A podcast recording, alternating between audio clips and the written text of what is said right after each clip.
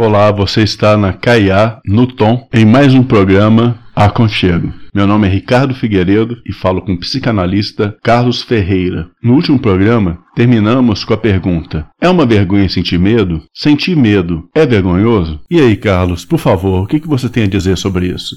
Ter medo, assim como ter alegria, como ter amor, como chorar, rir, ter raiva, são emoções humanas. O ser humano é constituído desses sentimentos e dessas emoções. Infelizmente, o medo, que é um sentimento de autopreservação da espécie humana, desde criança ele é desvirtuado e ele é tido como alguma coisa negativa, principalmente em se tratando das crianças, dos meninos e mais tarde, quando adultos, dos homens. Porque a gente ouve o que dentro de casa? Homem que é homem não tem medo. Ora, o medo, ele não é masculino nem feminino. O medo não tem gênero. O medo é da raça humana. Então, ter medo não é, de forma alguma, alguma coisa da qual o sujeito, seja homem ou seja mulher, tem que se vergonhar. Pelo contrário, as pessoas que têm medo, esse medo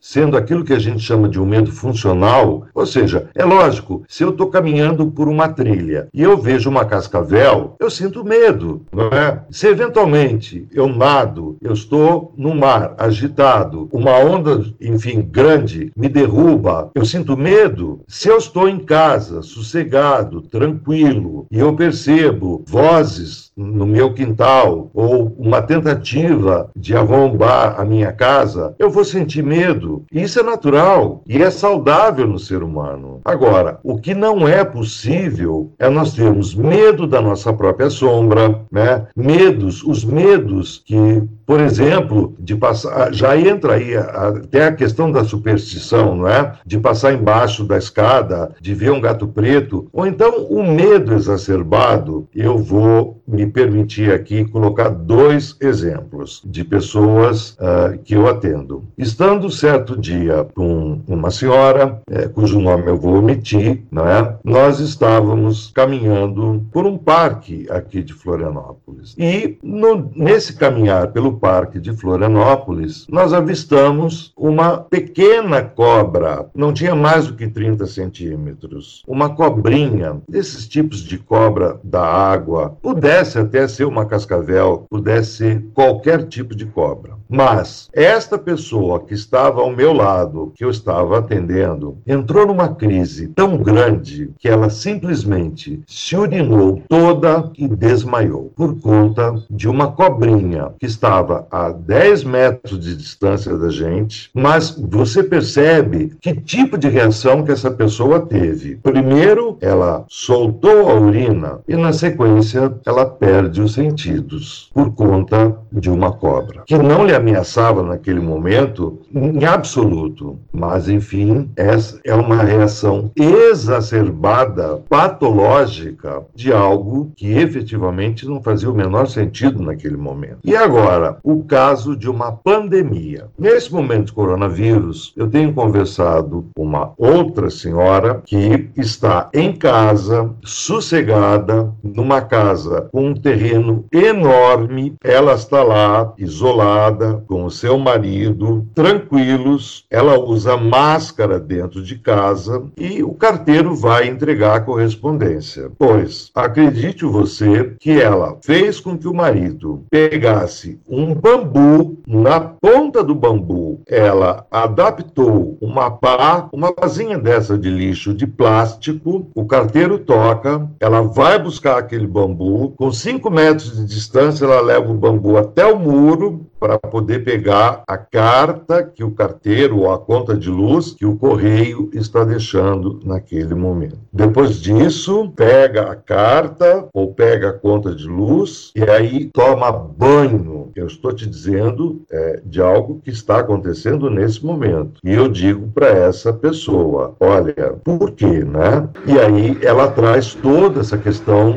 desse incômodo. É lógico que eu não a censuro nesse momento, porque se eu a censurar, ela deixa de falar desse, do medo e das coisas que ela está fazendo. Mas fica nítido nisso que eu estou te dizendo, isso aconteceu agora, questão de 15 dias atrás, que é assim, é uma exacerbação de um medo tá completamente patológico. E ela me diz: eu não tenho dormido, eu não consigo dormir, eu perco sono durante a noite. Por quê? Porque ela está vivendo aquilo que também está classificado no Código Internacional das Doenças, no CIDES, a tal da síndrome do pânico. Pois é, Carlos. E como que fica a questão da negligência ou irresponsabilidade? Por exemplo, quando o Bolsonaro ele nega que é falado por médicos, inclusive pela OMC, como que fica esse outro lado da moeda? Olha, Ricardo, eu acho que é, com relação às questões do Brasil e do nosso governo, está claro para mim, pelo menos, e para grande parte, eu, eu, eu, diria quase que a totalidade dos psis, né? Quando eu digo psis, eu digo psiquiatras, psicólogos, psicoterapeutas, psicodramatistas, psicanalistas, neuropsiquiatras, psicopedagogos, toda a área que cuida de saúde mental, que nós temos no governo um sujeito doente mental. Não tenha dúvida. Ele, sendo um negacionista, porque para ele o vírus não existe, não passa de é simplesmente uma gripezinha e tudo mais. E o que é que nós temos com relação, o que que isso produz nas pessoas? Quando a gente está falando do medo e falando principalmente dessa pandemia, existe uma outra forma também, Ricardo, das pessoas lidarem com o medo. E que forma é essa? A gente poderia, entre aspas, no caso dele, presidente da República, é realmente uma irresponsabilidade, né? é uma falta de ética, de caráter e de moral com relação aos hoje 23 mil mortos que nós já temos no Brasil, dentro do negacionismo de que isso é uma pandemia e é uma pandemia séria e grave. Agora, a partir disso, como é que isso afeta outras pessoas? E aqui eu quero fazer duas distinções. Primeiro, uma forma que muitas pessoas têm de lidar com o medo também é se alienando. Às vezes o medo é tão insuportável que o sujeito prefere, vamos falar numa linguagem mais simples, empurrar aquilo para baixo do tapete, varrer para baixo do tapete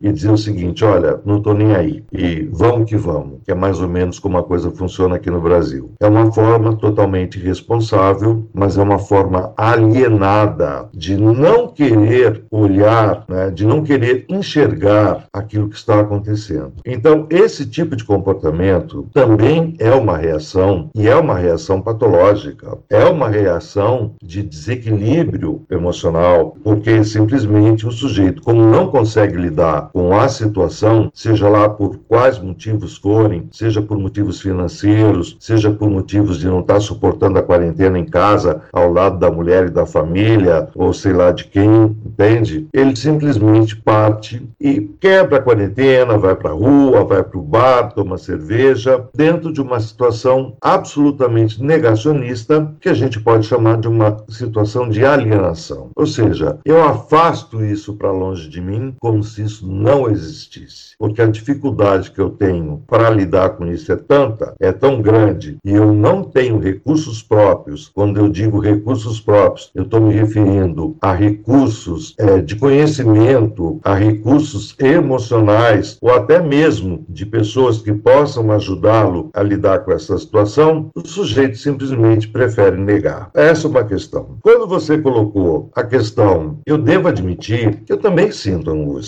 mas, de alguma forma, a gente tenta lidar com essa angústia. E o que eu quero ressaltar aqui é o seguinte, que embora esse medo ele esteja espalhado pelo mundo inteiro, ele esteja atingindo, não é? Ele esteja afetando o mundo todo, nós temos que olhar pessoa por pessoa na sua singularidade, porque a angústia que eu sinto, com certeza, é diferente da sua angústia. A minha não é maior do que a sua, nem a sua é maior do que a minha, nem menor, nem coisa alguma. Cada um sente de uma forma, cada um se percebe né, afetado de uma forma. Daí as necessidades que nós temos, ter esse aconchego de ouvir essas pessoas, né, suspendendo um raciocínio judicioso, suspendendo esses raciocínios ou esses conceitos morais, homem não chora, homem não tem medo e coisas do gênero, né? Pois é, Carlos. Mais uma vez eu gostaria de agradecer a sua atenção, o seu tempo, as suas análises, mas principalmente o seu aconchego. Muito obrigado e até breve. Valeu, Ricardo.